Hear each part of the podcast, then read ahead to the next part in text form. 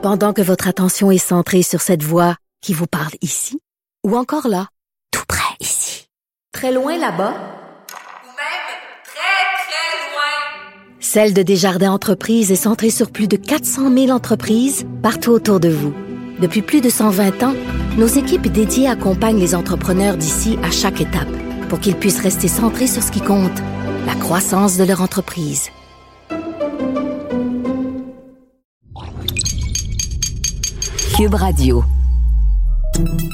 Salut, c'est Charles Tran avec l'équipe dans 5 minutes. On s'intéresse aux sciences, à l'histoire et à l'actualité. Aujourd'hui, on parle de l'Arctique. Ça fait 40 ans qu'on nous dit que ça fond là-haut. Euh, où est-ce qu'on en est? Sans surprise, le rythme s'est accéléré ces dernières années au point où euh, il se passe plus d'une semaine sans qu'on ne voit des images de, glaciers s'effondrer ou de glaciers géants qui, qui se détachent de la calotte. On dirait qu'on devient euh, même immunisé à ce genre de nouvelles. C'est comme si euh, on les voyait plus, on les entendait plus. Peut-être parce que c'est loin de nous euh, et qu'il s'agit d'un territoire tellement vaste qui est difficile d'appréhender les effets de cette fonte, malgré tous les, dessins, les représentations, les cartes qu'on nous montre. Sans compter que ce qui s'y joue là-bas, ça intéresse pas mal de monde, euh, des intérêts politiques, économiques surtout, à qui ça fait bien l'affaire de voir un passage maritime s'ouvrir par le nord. Donc en fait, qu'est-ce que ça pourrait changer qu'il n'y ait plus de glaciers en Arctique? Voici Véronique Morin.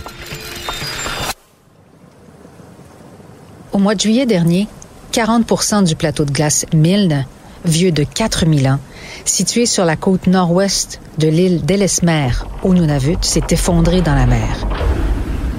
La dernière banquise de glace entièrement intacte du Canada n'était plus.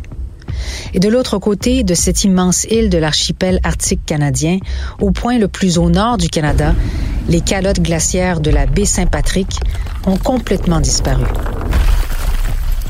Puis en septembre dernier, alors que le navire allemand, le Polastern, terminait la plus importante mission de recherche en Arctique, la couverture de glace de la mer Arctique atteignait sa deuxième étendue la plus petite jamais enregistrée. Le record était en 2012.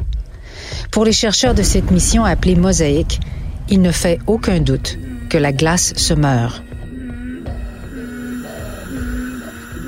À mesure que les températures mondiales augmentent, l'étendue minimale de la glace de mer arctique a diminué en moyenne de 13 chaque décennie depuis 40 ans. Et la glace qui reste est souvent plus mince et plus fragile qu'auparavant, ce qui la rend plus vulnérable à la fonte l'année suivante. Le continent arctique d'une superficie de 21 millions de kilomètres carrés, l'équivalent d'un peu plus de deux fois la superficie du Canada, est en train de fondre. Dans à peine dix ans, l'océan Arctique pourrait perdre la quasi-totalité de sa glace pendant les mois les plus chauds de l'année, une transformation radicale qui bouleversera ses écosystèmes et de nombreuses communautés nordiques. Avec la perspective d'été arctique sans glace à l'horizon, les scientifiques s'efforcent de comprendre comment les résidents du Nord vont se débrouiller.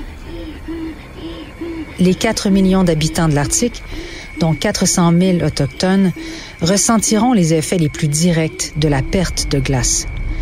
Plusieurs prédisent que des communautés côtières entières seront forcées de déménager à mesure que le pergélisol fond et que les rivages s'effondrent sans glace de mer pour les protéger des violentes tempêtes. Et même à des milliers de kilomètres, nous sommes tous dépendants de cette glace qui contribue à réguler le climat des différentes régions du globe. Cette fonte sans précédent de l'Arctique a déjà commencé à occasionner des perturbations ailleurs dans le monde. On découvre que les eaux libres de l'Arctique contribuent à amplifier les événements météorologiques tels que les vagues de froid aux États-Unis, en Europe et en Asie au cours des hivers récents.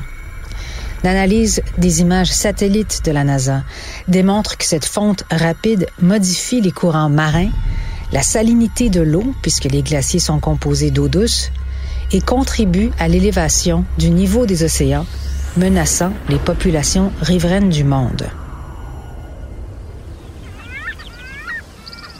En même temps, plusieurs y voient de nouvelles opportunités économiques, car l'eau libre permet un meilleur accès aux zones de pêche, aux gisements de pétrole et de gaz et à d'autres sources de revenus. De plus gros navires de croisière comme le Crystal Serenity qui a traversé le passage du Nord-Ouest avec 1000 passagers et 600 membres d'équipage en 2017 font foi de l'intérêt touristique que l'Arctique suscite. Mais s'aventurer sur ces eaux libres ne vient pas sans risque ni péril. Seulement 10 de l'océan Arctique au Canada et moins de 2% de l'océan Arctique aux États-Unis sont cartographiés et seuls 25% de ces cartes sont fiables.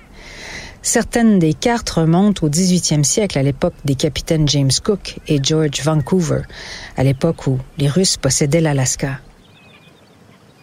C'est dire à quel point nous naviguons à tâtons avec l'avenir de l'Arctique, mais aussi quand vient le temps de prédire l'impact de la fonte de ces glaces.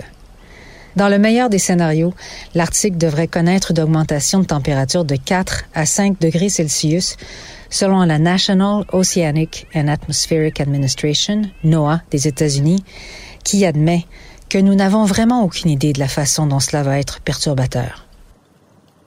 Ouais, on parle souvent du principe de précaution. Hein. Là, c'est un peu tard. Hein. La fonte semble inévitable et c'est bien dommage, mais c'est pas une raison non plus pour appuyer sur l'accélérateur. Hein. Au contraire, l'idée ici serait d'en prendre acte et euh, d'y aller plus prudemment, plus doucement, autant que faire se peut pour pas tout saccager là-bas. On est bon dans ça. Véronique Morin, merci. C'était en cinq minutes.